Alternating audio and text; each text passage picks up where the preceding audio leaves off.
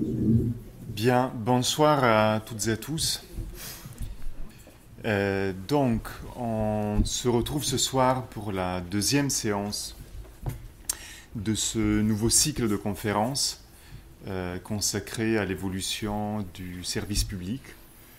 Euh, comment le penser, comment l'accompagner, comment imaginer le service public de demain. Donc le, motif en fait de ce cycle a pris naissance dans l'actualité où on est confronté à un certain nombre de, questionnements, de réformes, d'interpellations, de mouvements sociaux aussi. Euh, surtout ces derniers temps, on a été euh, très, tous très marqués par ça. Euh, et en filigrane, on voit bien aussi que la question de, l'accès et de, des formes de services publics est aussi posée par le mouvement des Gilets jaunes. Donc c'est un peu la problématique qu'on cherche à traiter et d'une manière qui qui consiste en fait à, poser la question du travail, qui est un peu, la grille de lecture habituelle qu'on mobilise euh, pour s'interroger sur ces questions d'actualité, euh, pour éviter les positions un peu extrêmes de, euh, soit d'un surréformisme, de, où il faut tout moderniser. Quitte à tout perdre, ou alors une défense comme ça des, acquis historiques, alors qu'il y a euh, malgré tout, dans le contexte actuel, une nouvelle donne, dans les besoins euh, sociaux, dans les attentes aussi, dans des formes aussi d'évolution des ambitions de l'action politique, de l'action euh, publique. Et donc, il nous semble important d'arriver à, interroger ces différents registres à partir du filtre du travail. Et la question du service public pose à la fois la question des services, comment on qualifie les services, comment on qualifie les besoins, comment euh, on produit du service, comment on mobilise des compétences, euh, des, organisations, euh, comment on soutient aussi les, coopérations que la relation de service requiert, comment on arrive aussi à prendre en compte la singularité des demandes, alors que justement l'attente et l'ambition de l'action publique est de plus en plus aussi orientée vers la prise en compte de, chaque demande, de chaque euh, individualité dans ses besoins, dans sa trajectoire, dans ses aspirations, donc dans cet accompagnement très singulier, alors que historiquement, la question de l'administration publique est plutôt conçue sur la base d'un principe d'égalité, donc d'un standard de, euh, de prestations administrées. Et puis à côté de la question du service, il y a la question du public, hein, de, la nature publique, c'est-à-dire qui renvoie à des formes de gouvernance, à des formes d'organisation. Euh, nous avons commencé à aborder la question de l'évaluation et des formes d'évaluation, des dispositifs d'évaluation euh, nécessaires pour, euh, pour donner de la valeur, en fait, à ce service qui n'est plus complètement calé et qualifié à l'avance comme ça a pu l'être dans le modèle de la prestation, administré comme ça par, les services, euh, et qui demande donc, dans un, après-coup euh, du service rendu, de vérifier avec l'ensemble des parties prenantes, avec les professionnels, avec les bénéficiaires les usagers, avec euh, tout un ensemble d'acteurs qui sont aussi destinataires directs et indirects du service, euh, de vérifier en fait la pertinence, l'utilité et la, justesse euh, aussi du service qui a été rendu. Donc ça, c'est un peu la thématique qu'on souhaite aborder, en fait, l'angle d'attaque, comme ça, de, cette question. et j'ajouterais aussi qu'il nous semble important parce que ce qui se joue dans le service public, euh, on fait l'hypothèse que ça a aussi une valeur potentiellement généralisable à tout un tas d'autres situations dans les services, mais y compris dans l'évolution des secteurs plus, typiquement industriels. Hein. C'est-à-dire que cette euh, dynamique servicielle, elle traverse de plus en plus l'ensemble des activités économiques, des activités productives. Et donc, ce qui se joue dans le service public nous semble avoir une, valeur, euh, on peut prototypique en fait de quelque chose qui a vocation aussi à, nous aider à réfléchir de manière plus générale l'évolution du travail et de cette dynamique euh, servicielle. Donc nous avons eu la, fois dernière l'intervention de Yannick Blanc qui nous a parlé un peu de, sa position, dans son expérience et de, de, réflexion, de travail en tant qu'ancien préfet, aujourd'hui responsable d'organismes publics euh, importants à l'échelle nationale, auteur aussi d'un ouvrage, donc plutôt cette réflexion de, comme ça d'une expérience acquise. Euh, et pour tenir la promesse qu'on avait faite, c'est-à-dire d'alterner euh, des topos plutôt entre guillemets, beaucoup de guillemets d'experts donc plutôt de, démarches de, réflexion plutôt intellectuelle, et de les alterner aussi avec des réflexions plutôt à partir d'un matériau empirique. On vous propose pour cette deuxième séance, euh, du coup, de partir plutôt d'un récit d'intervention, et on le verra, c'est plutôt une série d'interventions qui, qui, convergent en fait autour d'une même structure, pour voir comment on peut mettre au travail cette matière la matière qu'on peut recueillir, à laquelle on, accède par le travail d'intervention, et comment on peut la mettre au travail pour en dégager euh, des éléments de questionnement, de réflexion, euh, avec cette volonté de trouver aussi une échelle un peu plus générale dans la manière de, penser les choses. Euh, donc pour ce faire, on a proposé donc à, Thierry Lebuc, qui est un collègue d'Athémis, ergonome et consultant chercheur Athémis, de, de nous relater euh, une expérience d'intervention. Donc, il a mené avec euh, Bénédicte Pichard, qui est une autre collègue ergonome d'Athémis. Euh, voilà. Et donc, de, de partir d'un récit d'intervention pour parvenir à, une grille de questionnement sur la base de laquelle on ouvrira le, le débat comme d'habitude. Donc, je passe la parole à Thierry et en te remerciant aussi de ta participation. Merci Sandro. Bien, bonsoir à, toutes et à tous.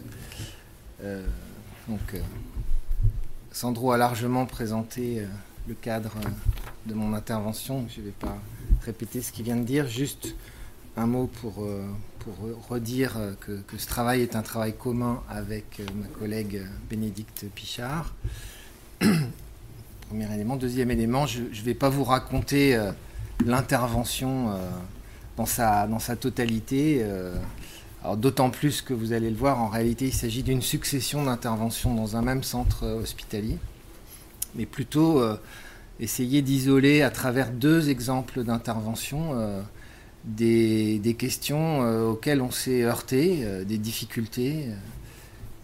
il paraît qu'on apprend plus de ces échecs ou de ces, difficultés que de ces réussites. Ben, on va, essayer de le vérifier ensemble euh, ce soir. Donc on partira de, l'histoire de, difficultés dans cette intervention pour essayer ensemble euh, d'y voir un peu plus clair et de, comprendre quels enseignements on peut en dégager ensemble. Alors, quand même quelques, éléments de contexte euh, sur ce centre hospitalier. On est en région, comme on dit ici. Et on est euh, au sein d'un centre hospitalier qui fait partie euh, des, trois, des trois hôpitaux principaux de, sa région. Il est euh, le support du groupement hospitalier territorial. Ce n'est pas complètement anodin dans notre histoire. Vous savez que les réformes récentes de, la santé publique invitent les, les hôpitaux à, à, raisonner leurs services sur un territoire. Donc on est là dans un, dans un centre qui est support du groupement hospitalier. Et puis je ne vous fais pas la lecture des, quelques chiffres en dessous qui, vous donnent un peu euh, une idée de la taille euh, de, l'établissement. Alors, dans quel cadre euh, se, joue cette, intervention? En réalité, on, est dans une succession d'interventions dans, plusieurs services de cet hôpital, euh, à chaque fois à l'initiative de la, direction des affaires médicales. Donc c'est elle qui nous sollicite euh, et c'est une démarche qui s'étend sur plusieurs années. Alors quand je parle d'une succession d'interventions, on, a dû réaliser une intervention dans euh, cinq ou six services différents sur cinq ou six années. Donc tous les ans, régulièrement, on est appelé à, intervenir dans, ce centre hospitalier en soi, c'est déjà un sujet d'interrogation, cette succession d'interventions. J'y reviendrai tout à l'heure. Et puis, euh, quand même, ces demandes, elles présentent un certain nombre de points communs.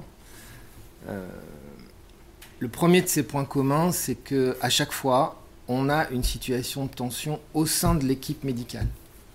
dans l'équipe des médecins de ce service, il y a des tensions interindividuelles, il y a des conflits, il y a des engueulades, il y a des départs, il y a des arrêts maladie, il y a des situations de mal-être euh, avérées, et, c'est souvent ça qui va déclencher la, demande de la direction. Euh, le deuxième point commun à, la, totalité de ces interventions, c'est qu'à chaque fois, euh, on constate la mise en cause du chef de service. Et avec une caractéristique assez intéressante là aussi, c'est que les critiques qui sont émises à l'encontre de ce chef de service, elles sont assez contradictoires, à parfois à l'intérieur du même service et entre les services.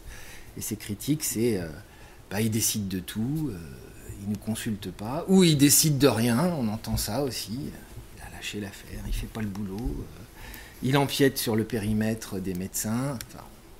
Un tas de critiques sur les décisions et la, façon d'agir des, des, chefs de service. Et puis l'autre caractéristique commune à, ces différentes interventions, c'est que même si elles sont souvent déclenchées par des, par des conflits à l'intérieur de l'équipe médicale, lorsqu'on les rencontre, on est frappé par euh, la faiblesse de leurs attentes et voire même de la demande. C'est-à-dire qu'on est sollicité par la direction euh, des affaires médicales, on rentre dans le service et on rencontre euh, les médecins et on fait le constat qu'ils ils n'attendent pas grand-chose de ce qu'on fait, voire même, euh, ils n'ont pas de demande. là aussi, on reviendra là-dessus. Et puis juste une toute petite incise euh, dans, la succession de ces interventions. À un moment, on essaye de sortir de cet empilement d'interventions et de proposer un autre dispositif pour justement essayer d'aborder les choses d'une manière un peu différente, et j'y reviendrai tout à l'heure. Et ce dispositif, c'est un groupe de pairs chefs de service. Donc puisqu'à chaque fois, les chefs de service sont, mis en cause, euh, faire l'hypothèse qu'on a tout intérêt à s'intéresser au travail de ces chefs de service, et donc on propose un dispositif qui réunit un groupe de pairs, de chefs de service, pour essayer justement de sortir de, cet empilement d'intervention, service par service. J'y reviendrai tout à l'heure. Alors, je l'ai dit tout à l'heure, je ne vais pas vous raconter les six euh, ou sept missions différentes. J'en choisis deux. Euh, deux exemples de missions. Alors, quelques éléments de contexte. Premier de, ces services. Euh, on est dans le classique dans, ce centre hospitalier. Donc il y a un conflit euh, au sein de, l'équipe médicale. Euh, euh, et ce conflit porte essentiellement, ça éclate autour de la question des plannings de congés. Ils n'arrivent pas à s'entendre sur la mise en place des plannings de congés. Et puis le deuxième grand sujet qui, émerge là, c'est la question de, la chef de service qui est mise en cause, euh, avec à peu près les, les éléments descriptifs que, que j'évoquais tout à l'heure, c'est-à-dire pour certains, euh, elle décide de tout toute seule, pour d'autres, elle décide pas suffisamment, elle tranche pas, elle prend pas de décision, et on entend les deux, les deux registres euh, en fonction des personnes qu'on rencontre. là encore, la demande vient de la direction des affaires médicales, et, et l'équipe de soins en dehors de l'équipe médicale est hors champ de l'intervention on nous invite à travailler avec l'équipe médicale et dans un premier temps en tout cas, en dehors du cadre infirmier, on n'a pas accès à l'équipe de soins. Dans le deuxième service que je vais évoquer tout à l'heure, euh, là on a un déclenchement qui est directement lié à la mise en cause du, chef de service et sur deux registres.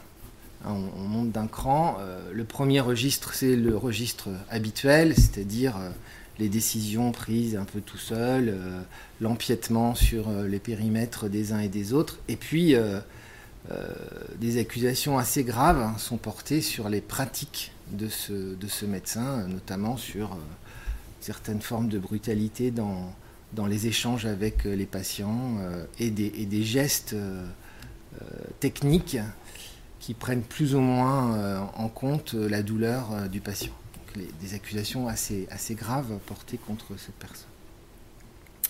Là aussi, la, demande vient de la direction des affaires médicales, euh, Alors là, les cadres infirmiers sont directement embarqués dans la, dans la démarche et quand on, on fait la, première rencontre euh, avec la directrice des affaires médicales, le chef de pôle, les cadres infirmiers sont présents et ils évoquent euh, pardon, toutes les difficultés de, de relation qu'ils ont avec euh, leur chef de service.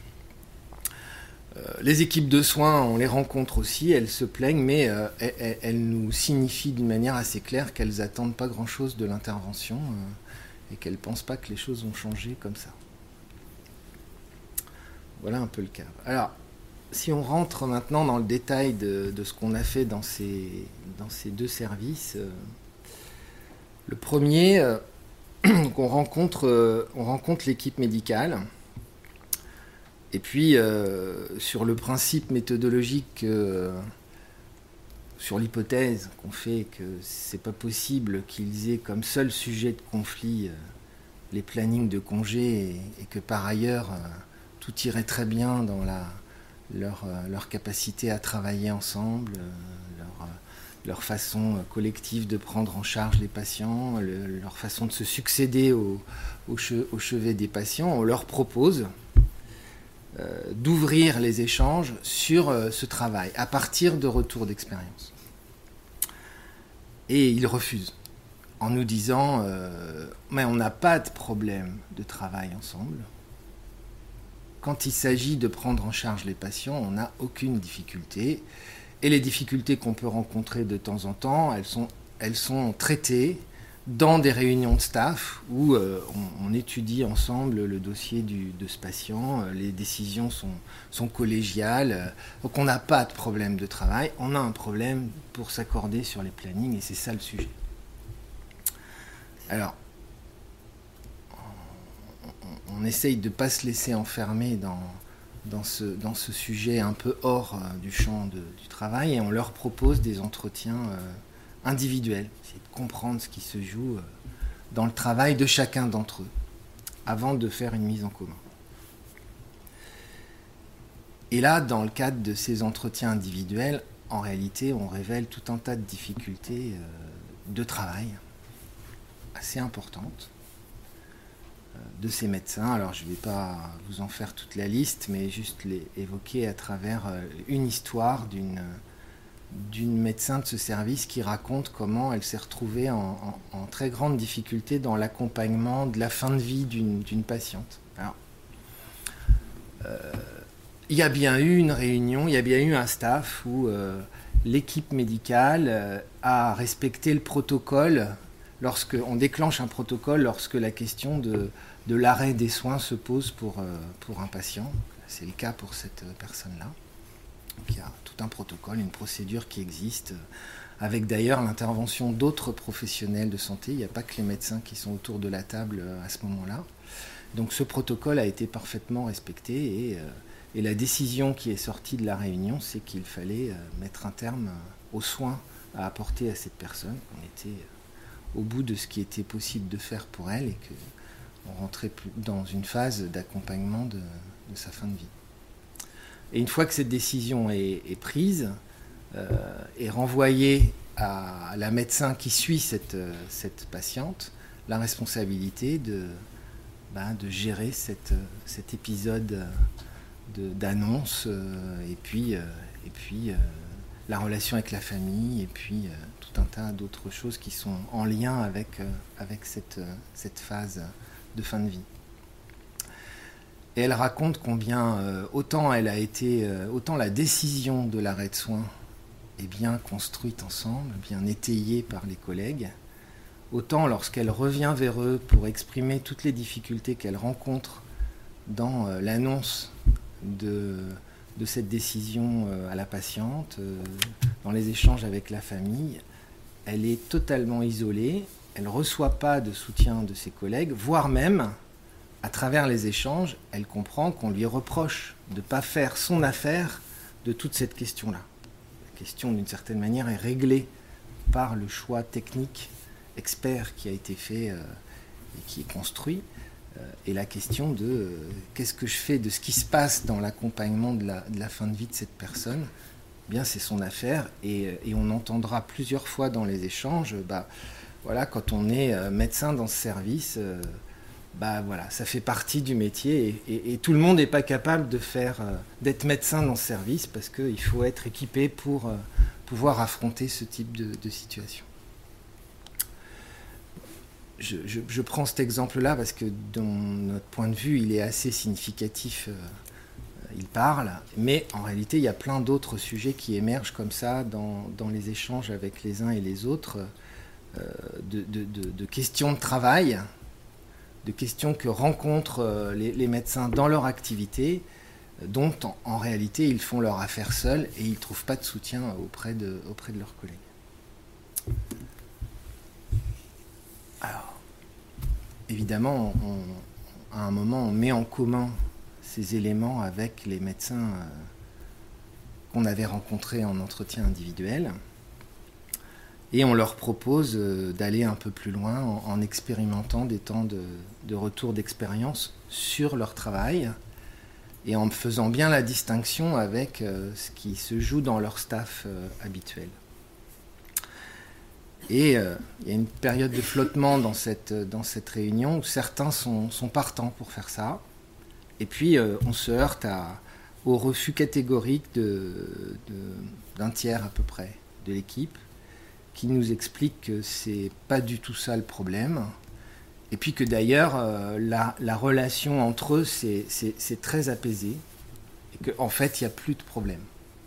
Voilà, ça, y est, ils s'entendent mieux ça s'est calmé, tout le monde a mis de l'eau dans son vin, enfin tout ce qu'on peut entendre dans, dans, ce type de situation, et donc il n'y a, y a, plus de difficultés. Et la chef de service qui faisait partie des, personnes qui, étaient plutôt favorables à la poursuite de ce travail et à, cette expérimentation de, retour d'expérience, elle est euh, en difficulté face à, l'expression de ce refus de certains. Elle valide le fait que la situation s'est apaisée. En effet, on se parle mieux, c'est plus facile, c'est plus serein, les relations à l'intérieur de, l'équipe. Et puis finalement, la démarche s'arrête. Donc il n'y a pas de suite. Il n'y a pas de suite. Alors il se trouve qu'on reste en contact avec cette chef de service et que, que finalement, euh, six mois plus tard, euh, ben, elle, est, elle est en arrêt maladie et elle démissionne de sa fonction de chef de service. Je ne vais pas plus loin dans, cet exemple-là. J'en prends un deuxième. Donc, euh, souvenez-vous, le deuxième, euh, exemple, là, le chef de service mis en cause directement. Alors, fort euh, des expériences précédentes, on essaye d'aborder les choses un petit peu différemment. et là, on leur propose bah, d'utiliser euh, l'événement qu'ils vivent, là, les difficultés qu'ils rencontrent, pour euh, euh, en faire un sujet, mais pas à l'échelle de leur service, mais à l'échelle de, l'établissement, puisque à chaque fois, la, fonction de chef de service est en cause. Le, ce, que, ce, qui, ce, que, fait le chef de service est, est remise en cause. Essayons, de, à travers leur expérience, de comprendre bah, c'est quoi un chef de service, ça fait quoi, euh, et à quelles difficultés ça se frotte, euh, qu'est-ce qu'on en attend quand on est euh, membre de l'équipe médicale, quand on est cadre, quand on est infirmière et aide-soignante, qu'est-ce qu'on attend des chefs de service, et, et, comment, du coup, on peut comprendre l'émergence de difficultés au-delà au-delà de la situation singulière dans ce service-là. Et euh, bah, là aussi, on se heurte à un refus. C'est-à-dire, euh, les, collègues refusent d'entrer dans ce, dans ce modèle-là, ne euh, valident pas notre proposition et nous renvoient pour une bonne part au fait que, en réalité, s'ils ont des difficultés, c'est parce que la direction de l'hôpital ne les entend pas, ne leur donne pas les moyens de travailler correctement, euh, et tout ça les met en très grande difficulté, donc ça, crée des tensions. Et puis la deuxième, le deuxième registre d'explication qui, qui sort, c'est euh, bah, on a besoin de se rappeler des règles de bonne conduite, ce qu'on voit assez souvent. Euh, faut, voilà, on, se parle mal, il faut qu'on se dise une bonne fois pour toutes qu'il faut qu'on se parle bien. Euh, c'est ça dont on a besoin, mais on n'a pas besoin d'entrer euh, dans notre travail. Alors, quand même, il y a, suffisamment de, signaux et de difficultés pour que, là aussi, ils acceptent de passer par un temps d'entretien individuel et d'observation. Là, on va, on les accompagne dans le service, on les accompagne en consultation, on assiste à des consultations, on assiste à leur travail. Alors c'est un, service qui fonctionne avec des consultations, une partie hospitalisation de jour et puis une, partie hospitalisation. on passe un peu de temps dans ces, trois secteurs d'activité. Et, euh, et on met en évidence euh, là aussi des difficultés importantes euh, dans l'activité de travail de, ces médecins, avec euh, un premier point qui est marqué par euh, la, charge de travail qu'ils ont à fournir. Il se trouve que ils, suivent des patients atteints de cancer et que donc en consultation ils, reçoivent des patients qui sont en chimiothérapie, qu'il est absolument pas rare que les résultats lors de la consultation euh, entraînent la nécessité de l'hospitalisation de la personne. Donc il y a en réalité sans arrêt des changements d'organisation et des évolutions d'organisation des services qui sont liés à la prise en charge spécifique de, ces patients, en sachant que bah, quand on est en consultation, on n'est pas en hospitalisation, mais qu'évidemment les décisions que je prends en consultation ont un effet direct, ont un effet direct sur le travail de mes collègues euh, en, hospitalisation. Et on met en évidence comme ça aussi tout un tas d'autres difficultés. Par exemple, euh, euh, bah, ils sont référents pour les médecins de ville sur un certain nombre de, difficultés particulières liées à la, à la matière, au type de pathologie qu'ils abordent. Et donc ils ont énormément d'appels téléphoniques des médecins de ville qui viennent chercher du, renseignement viennent chercher du conseil euh, dans la prise en charge des patients. Et là, il y a tout un tas de stratégies qui se mettent en place entre, entre les médecins qu'on peut observer, entre ceux qui coupent leur téléphone euh, sur une partie de leur, euh, de leur temps de, consultation ou de leur temps de visite, et puis d'autres qui ne s'autorisent pas à le faire. Et donc ça crée des, ça crée des écarts de, de, de, fonctionnement et de charge qui sont absolument pas discutés entre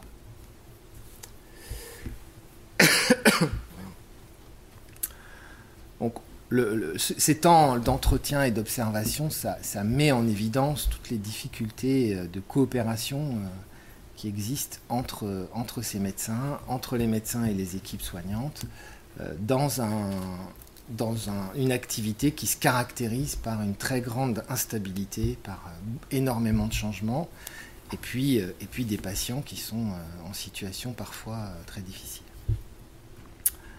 Alors, on essaye dans la, phase de restitution de, leur proposer des choses euh,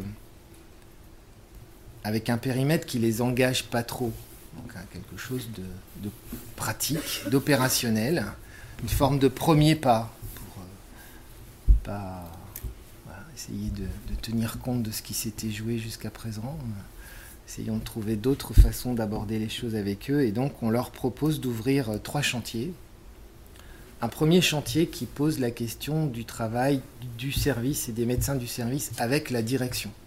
Alors, euh, vous voyez écrit sur ma, diapo là, le troisième lit, ça veut dire quoi? Ça veut dire que dans ce service, il y a des chambres qui sont suffisamment grandes pour pouvoir euh, matériellement euh, accueillir un troisième lit. Et donc ce service sert régulièrement de, zones tampons, si je peux m'exprimer ainsi, pour les urgences. quand les urgences sont complètement saturées et qu'ils ne trouvent pas de, lit euh, pour hospitaliser, quand il faut hospitaliser les patients, ben, on, peut faire appel à, ce service-là particulier où on va installer un troisième lit euh, dans, une chambre, alors pour des gens qui relèvent de pathologies qui n'ont rien à voir avec le service.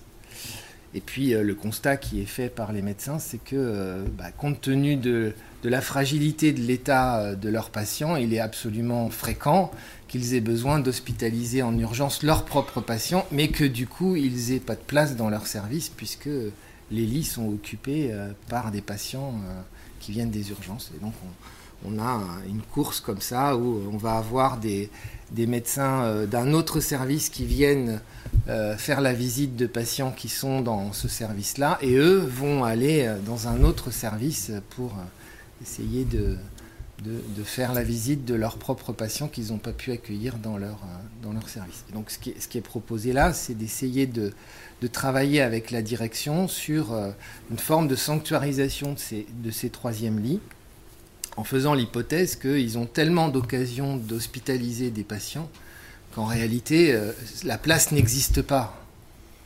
Elle, elle, pourrait être prise, elle pourrait être occupée en permanence par des patients qui relèvent effectivement de ce service-là. Donc c'est le sujet qu'on leur propose de, travailler avec la direction. Et puis on, leur propose un deuxième sujet, cette fois-ci qui s'intéresse à la, relation avec les cadres. Alors il y a énormément de, mécontentement exprimé par les médecins sur la, planification des, phases de consultation. Euh, et, des passages entre consultation et hospitalisation de jour pour eux. Et ce, travail de planification, il est fait par euh, une cadre infirmière. Et euh, ils se plaignent de, de, la manière dont cette planification est faite. Et on leur propose, là aussi, d'ouvrir un chantier sur la manière dont on peut comprendre le travail de cette cadre infirmière et comment euh, on peut imaginer qu'à partir de cette compréhension partagée de son travail et du leur, on est en capacité d'ouvrir des champs de coopération qui permettent de concilier les contraintes des uns et les contraintes des autres.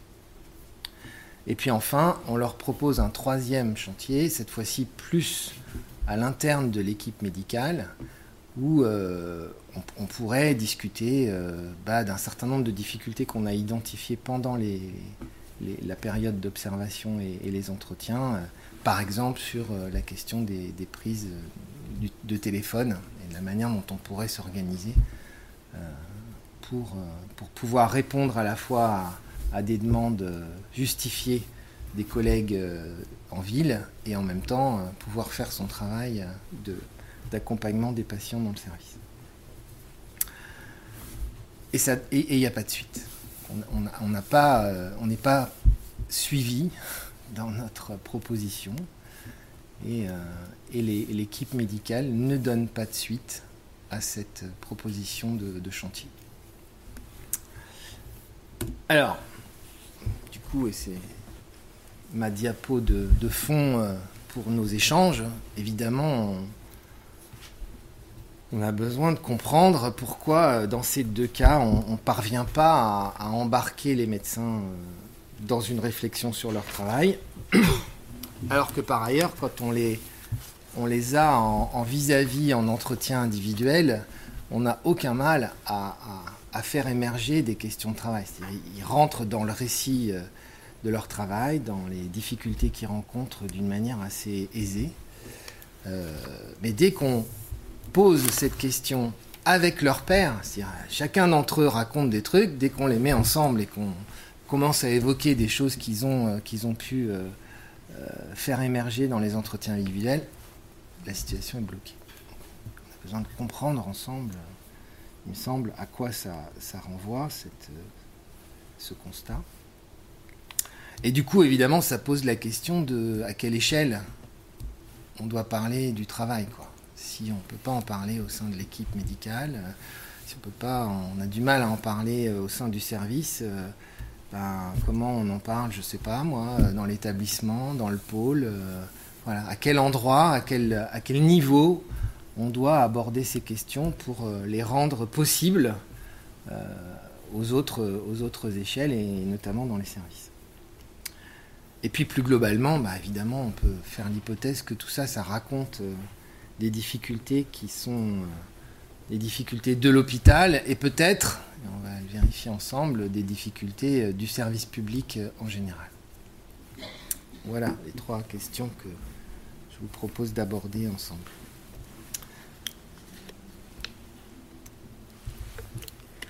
Alors, pour essayer d'avancer euh, dans, cette compréhension, euh, il nous semble important de, faire un tout petit retour euh, sur les, évolutions qui ont marqué l'hôpital sur ces 20 dernières années. Je vais en, en expliciter deux de ces évolutions. La première, c'est euh, une évolution autour du, cadre réglementaire de la relation de soins. Euh, dans les années 90, le, la, haute autorité de santé demande que euh, soit, évolue la manière dont on reçoit les patients euh, à l'hôpital.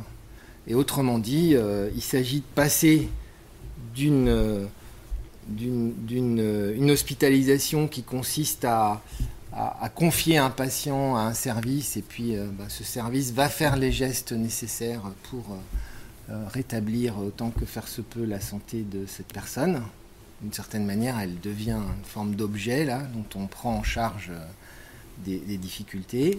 Donc de faire passer l'hospitalisation de ce registre-là à une hospitalisation qui, euh, devient l'accompagnement d'un parcours qui se construit euh, avec, avec le patient, une démarche centrée sur lui et d'une démarche qui en fait devient une forme de partenariat entre le patient sa famille euh, et l'équipe euh, professionnelle. Alors ces évolutions réglementaires euh, produisent une charte, la charte du patient hospitalisé. si vous avez fait l'expérience de l'hospitalisation, vous avez tous été destinataires de cette, de cette charte qui précise les droits du patient et notamment le fait que bah, vous avez votre mot à dire sur euh, la manière dont vous êtes soigné. Euh, vous devez, euh, l'équipe vous doit la compréhension de ce qu'on vous fait et vous gardez votre libre arbitre sur, les soins.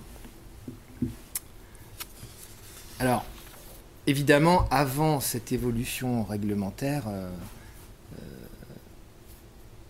il y avait une attention portée aux patients au-delà de sa pathologie.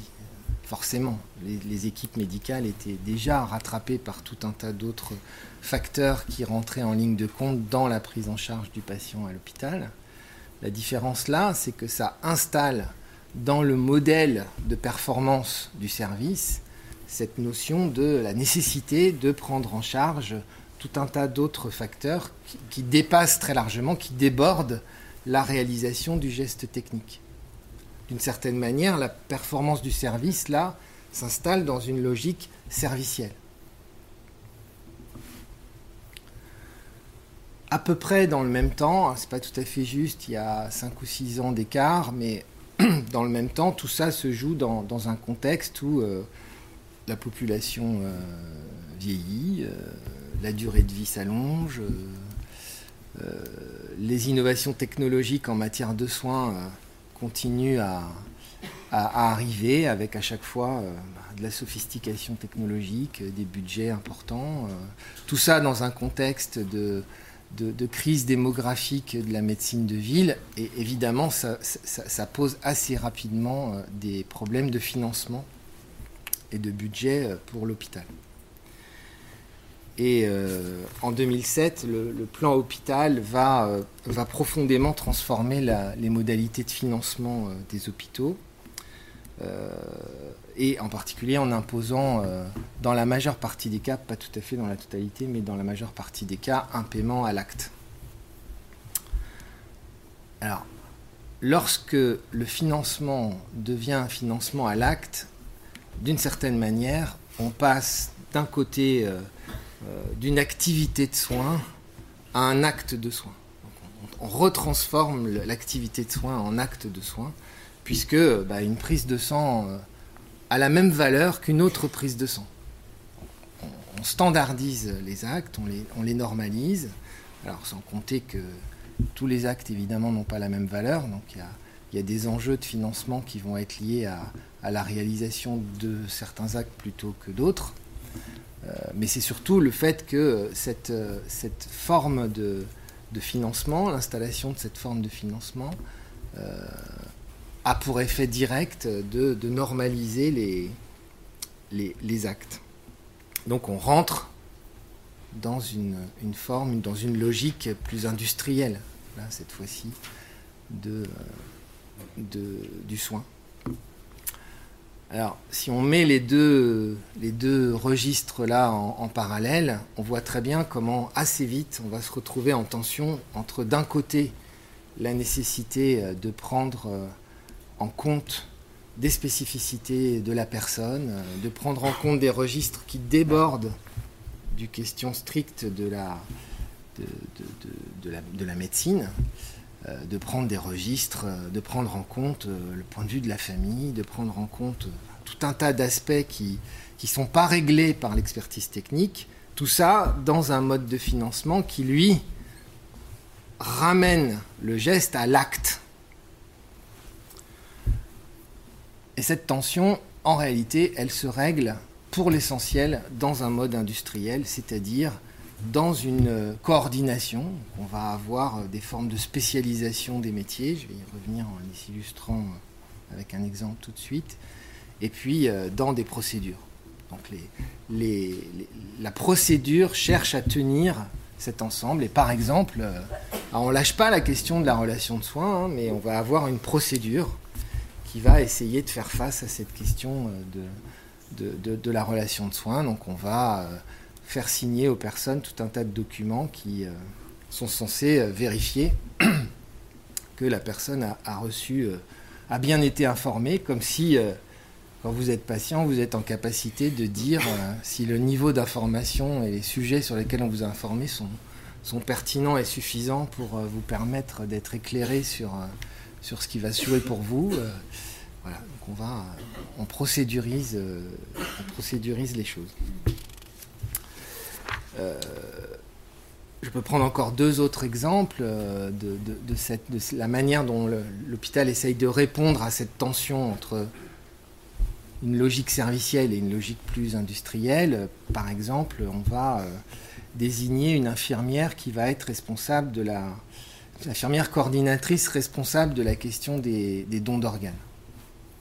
Et dans, dans, un des services dans lequel on intervient, là, il y a tout un conflit au sein de l'équipe médicale sur le fait qu'une des médecins ne respecte pas la procédure en matière de don d'organes qui consiste à, lorsqu'on évoque la question avec euh, une famille d'un patient, euh, bah, on doit faire appel à l'infirmière coordinatrice qui doit être là dans cet entretien-là et qui, doit, a un certain nombre de choses à dire et à faire avec euh, cette famille lorsqu'on aborde la question des dons d'organes. Et le reproche qui est fait à, aux médecins, c'est de ne pas respecter cette procédure et d'évoquer la question du, don d'organes euh, en dehors de la présence de, cette infirmière coordinatrice. Et elle raconte très bien comment, euh, en réalité, le moment où vous décidez d'aborder cette question du don d'organes avec la famille, c'est pas un moment qui se programme, c'est pas un moment où, lorsque la, l'échange démarre, vous pouvez pas stopper l'échange en disant attendez, il faut que j'appelle euh, l'infirmière coordinatrice. Et donc elle raconte comment la réalité de la situation déborde sans arrêt l'organisation euh, de l'hôpital. Et puis on pourrait euh, prendre encore un autre exemple pour aller au bout de ça. on voit bien là aussi la, question de la tension entre... On essaye d'améliorer la d'aller vers la relation de soins, d'être dans le service, et, on est rattrapé par d'autres enjeux. Et cet exemple, c'est euh, bah, un service décide qu'il faut élargir euh, la période de visite. Donc il, faut que les familles puissent venir visiter euh, leurs proches sur des horaires qui sont plus larges que ceux qui sont autorisés jusqu'à présent. Et donc on demande à, une des médecins de ce service euh, de travailler avec les infirmières du service à, euh, un planning d'ouverture du service aux familles. Et elle y passe, elle y passe du temps à travailler avec, euh, avec ces infirmières. elles produisent en effet un planning et ce planning est rejeté par les autres médecins. Et elle le vit, euh, le médecin, quand elle en parle, c'est un, élément qui émerge comme ça dans, l'entretien, mais elle le vit comme euh, une forme de brimade, euh, comme la preuve qu'on ne lui fait pas confiance, comme la négation de, ce qu'elle a essayé de faire avec, avec les infirmières. mais à aucun moment la question de savoir bah, qu'est-ce que ça fait quand on fait une visite d'avoir la famille dans la chambre ou dans le couloir En quoi ça crée des occasions d'être happé par les familles et d'avoir à répondre à des questions auxquelles c'est pas si facile que ça de répondre En quoi ça change le, travail de la visite euh, toutes ces questions-là ne sont, pas abordées du tout. Il n'y a pas d'espace euh, pour aborder ces, questions. Donc, vous voyez, quand, on, rentre un peu dans cette activité, on, voit émerger tout un tas de, situations de débordement de, cette procédure euh, et, de la coordination. Et comme en fait ces situations de débordement ne sont pas considérées comme des situations normales de travail, c'est-à-dire dès qu'on est confronté à une situation comme ça, c'est interprété dans le registre de, l'anomalie et de la faute. Donc assez, assez rapidement, euh, on va renvoyer la responsabilité de la difficulté à faire face à ce, à ce, à ce débordement, bah, souvent à, un autre métier. Donc on va avoir des formes de repli corporatiste comme ça, euh, où euh, en gros on va, on, va, on va entendre des médecins dire mais tout ça, c'est parce qu'on a une direction qui n'est pas à la hauteur et qui nous fournit jamais les moyens de travailler correctement. Et puis, de l'autre côté, on entendra une direction dire mais les médecins n'en font qu'à leur tête euh, et, ils font des choses sans se préoccuper des effets que ça a sur euh, les autres métiers, sur les patients, qui sont inconséquents. Il n'y a pas d'espace dans le service pour discuter de ces questions-là. Et en réalité, lorsque on, les invite à travailler sur la base du retour d'expérience sur ces sujets-là, en fait, on les met en, difficulté et on fait face à des défenses, euh, une forme de repli, qui racontent que euh, ben, ils arrivent à tenir euh, les choses parce que quand même, il faut aussi acter que les patients sont pris en charge, que les médecins sont là, le travail est fait d'une certaine manière. Que peut-être la condition aujourd'hui pour tenir, c'est justement de ne pas organiser le débat sur cette question-là. Alors ça a tout un tas d'effets collatéraux sur les individus, c'est-à-dire les gens craquent, beaucoup de, départs, euh, d'arrêt maladie, euh, des gens qui, démissionnent, qui quittent euh, le service, et ça tient à travers ce dispositif-là. Et à l'échelle de l'établissement, c'est la même question. Il n'y a pas non plus d'espace de, partage autour de ce qui fait la performance. La question de cette, euh, la discussion sur cette tension entre d'un côté euh, que ça veut dire que d'améliorer la relation de soins avec le patient et de l'autre côté ce que ça veut dire de tenir des budgets et de, et de compter euh, les actes cette tension-là, elle n'est absolument pas travaillée et il n'y a pas de point de vue sur euh, ce que c'est que la performance des services, c'est pas discuté en tout cas. Alors, on, identifie quand même combien, euh, si on était en capacité de, mettre en place euh, euh, des espaces où les, professionnels pourraient échanger sur leur, sur leur situation, combien ça pourrait avoir des effets bénéfiques. Alors pourquoi je, dis qu'on l'identifie? C'est parce qu'en fait on le vérifie à travers le groupe de, de médecins-chefs de service. Je l'ai évoqué tout à l'heure dans la présentation. Pour essayer de sortir d'un empilement d'interventions, on crée ce groupe de pairs et on, arrive à réunir euh, huit chefs de service euh, et qu'on va voir euh, une fois par mois pendant six mois. Donc ça, relève de l'exploit d'arriver à avoir une assiduité des chefs de service et ils sont venus à toutes les réunions. Donc de ce point de vue-là, ça a autant de sens que le fait qu'on n'arrive pas à les mettre dans les services au travail, sur le travail. Le fait qu'ils viennent raconte combien ils y trouvent quelque chose dans, ce, dans, ce, dans, ces rencontres. Et euh, euh, alors pourquoi est-ce que ça, fonctionne euh, avec les chefs de service? Plusieurs hypothèses. D'abord parce que on ne parle pas directement de leur activité médicale. Là, on les invite à parler de leur activité de chef de service. on, élargit le spectre et ça ouvre des possibilités de partager entre pairs une activité qui, pour la plupart, quand on commence à discuter, est considérée comme une activité annexe en réalité. Ils se présentent d'abord comme des médecins et on ne parle pas au démarrage de nos échanges du métier de chef de service. Il n'y a pas de métier de chef de service de leur point de vue. Il y a une fonction qui s'est rajoutée à leur métier de médecin. Donc, euh, le premier élément, c'est ça. C'est qu'on ne parle pas directement de leur activité médicale. Euh, le deuxième élément euh, qu'on peut comprendre peut-être, c'est que on ne met pas non plus en débat directement les sujets avec leur père, avec les collègues avec lesquels, ils sont amenés à travailler au quotidien. Ils, se connaissent entre chefs de service, mais en dehors des temps de réunion qu'ils peuvent avoir ensemble, ils n'ont pas un travail à, effectuer ensemble. Donc ça, devient possible, là, de discuter du travail euh, entre eux.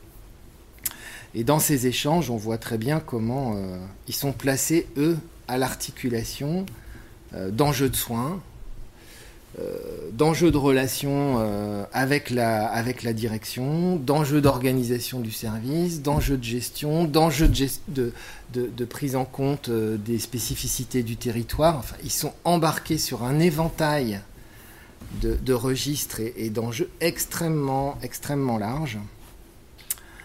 ça, c'est une première chose. Et, la deuxième chose, c'est que finalement, au bout, des échanges, là, au bout des six séances qu'on arrive à, mener avec eux, euh, euh, on commence à évoquer la question du métier de chef de service. C'est-à-dire, il y a, il, y a, des règles qu'on peut peut-être se fixer. Euh, il y a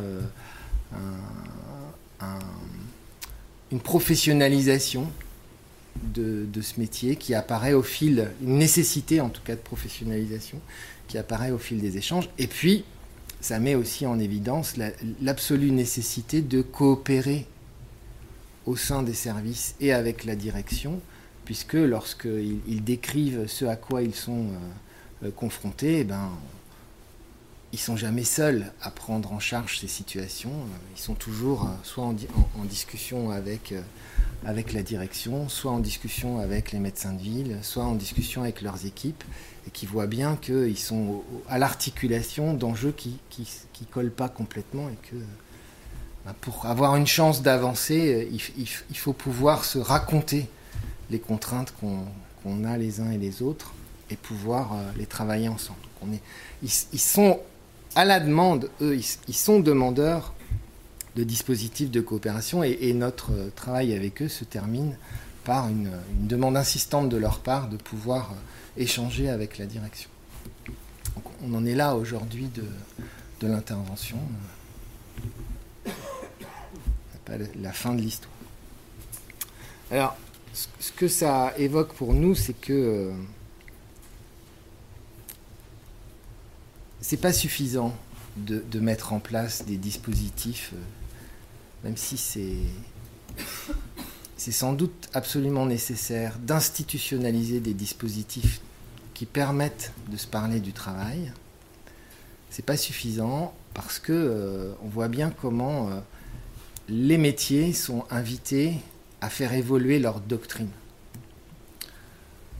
Alors, je vais parler de deux métiers. Le premier métier, c'est le métier de, médecin. Au, cours d'une des, interventions, là, on rencontre euh, un, des médecins, un médecin qui est tout près de la retraite et qui, du coup, au cours de l'entretien, raconte un peu la, vision qu'il a, euh, un peu historique, de, la manière dont son métier a évolué. Et il raconte combien euh, il y a toute une première période où euh, la décision était, était consolidée, se cristallisait autour de la fonction de de chef de service justement, de, PUPH, de, de, professeur d'université, praticien hospitalier donc le, mandarin pour euh, reprendre cette expression-là. Le chef, euh, bah, le chef, il va décider euh, et, il, donne, il donne le là du, service. Et il y a toute une première période comme ça où bah, on est aligné sur, sur la décision du service. du chef, pardon. Alors c'est intéressant parce que justement, euh, une partie des médecins dans ce, dans ce centre hospitalier expliquent qu'ils sont venus dans ce centre hospitalier parce que justement, c'est pas un CHU et qu'ils sortent de l'emprise du, du PUPH et qu'à travers ça, ils, acquièrent une forme d'autonomie. Mais pour autant, euh, ils continuent à être confrontés à des difficultés qui du coup ne sont plus réglées par, euh, par l'autorité euh, du, PUPH et donc qui vont se régler sur une autre forme dans l'histoire, ce que raconte le, médecin là, et, notamment on va s'appuyer sur des études épidémiologiques pour pouvoir prendre des décisions. Et puis il raconte comment euh, ces études à un moment sont, mises en défaut par euh, un certain nombre de scandales. Donc euh, ces études sont remises en cause. Et alors ça, il, raconte ça a un effet très bénéfique, c'est que du coup ces études sont faites de manière beaucoup plus sérieuse. mais comme elles sont faites de manière beaucoup plus sérieuse, elles sont aussi beaucoup plus prudentes dans les conclusions qu'elles amènent. Et donc on n'a on a plus euh, ça devient très compliqué de s'appuyer uniquement sur l'étude pour prendre des décisions, y compris techniques, expertes. Et on retrouve tout un tas de situations de doute qui sont en réalité pas complètement discutées au sein même des, staffs. Donc on a euh, des chapelles, ça comme ça, des écoles. on respecte un certain nombre de protocoles qui répondent à des écoles. Et puis c'est ça qui, fait que on prend la décision. Mais alors quand dans un service on trouve des collègues de, différentes écoles, hein, on a euh, soit euh, un rapport de force qui s'installe et puis ben, il y en a un qui se tait, soit on a des conflits qui, apparaissent. Et alors quand on rajoute à ça la nécessité de prendre en charge tout un tas de registres qui débordent de l'expertise technique, donc comment j'accompagne la fin de vie, comment je parle du don d'organes euh, aux familles, mais on se retrouve dans un métier qui de, fait, est en grande difficulté. Donc, tout ça pour dire que on est appelé, ce métier est appelé à, à réinterroger sa doctrine professionnelle et à la faire évoluer à l'aune de ce qu'ils vivent dans le quotidien. C'est-à-dire, il y a, la nécessité d'organiser des temps de retour d'expérience entre ses, entre pairs, entre médecins, pour qu'ils puissent euh, bah, identifier les questions qui ne sont pas réglées pour eux, mais dans un, dans un cercle, alors sans doute pas le service justement, peut-être sans doute plutôt euh, interservice, voire peut-être même interétablissement, un endroit où on peut en confiance aborder les difficultés de travail qu'on rencontre et pouvoir euh, se construire ensemble un, point de vue, une doctrine sur laquelle on peut s'appuyer pour faire face à, toute la complexité des situations. Et d'une certaine manière, c'est la, même chose qui se joue avec les directions de, l'hôpital. Euh, comment euh, la direction de l'hôpital se réinterroge sur le modèle économique de l'hôpital et la manière dont ils deviennent acteurs de, de la gestion de l'attention qu'il y a entre l'attention aux individus, donc la prise en charge euh, de tous, c'est la caractéristique euh, de l'hôpital public. On, accueille et on soigne tous les patients qui se présentent, donc la prise en charge de tous, mais de chacun. comment on a une attention à chaque patient, euh, tout ça dans un cadre financier contraint. Comment ça, ça fait évoluer la forme de la pensée de la performance de l'hôpital et du coup euh, la pensée aussi de l'organisation du travail. Et puis je, voudrais aller encore un tout petit peu plus loin dans, ce raisonnement. Euh, vraisemblablement, la question, elle se pose aussi euh, au-delà de l'établissement. C'est-à-dire, il y a un enjeu à, penser cette question de, la santé et, de, sa nature, cette fois-ci plutôt dans, le débat public il y a peu de chances que les choses évoluent si euh, les relations entre l'hôpital et la médecine de ville, par exemple, ne changent pas. Ou si euh, les, patients eux-mêmes euh, ne prennent pas en charge la question de qu'est-ce que je peux faire moi pour rendre, pour améliorer, pour augmenter la capacité de l'équipe médicale à me soigner? Comment on organise le débat euh, avec, euh, avec le public, avec les patients autour de cette question-là Vraisemblablement, là, il y, a, il y a un chantier à, ouvrir que racontent ces différentes interventions. Et puis peut-être pour finir, j'ai une idée. pour finir, on peut faire l'hypothèse, alors là, on ne vérifie pas à travers l'intervention directement, même si on a sans doute en, réserve quelques éléments qui pourraient euh, nous conforter là-dedans, mais on, peut faire l'hypothèse que, ce qu'on est en train de dire là, euh, qui concerne l'hôpital, est vrai pour d'autres services publics. Faire par exemple le parallèle avec euh, l'éducation nationale.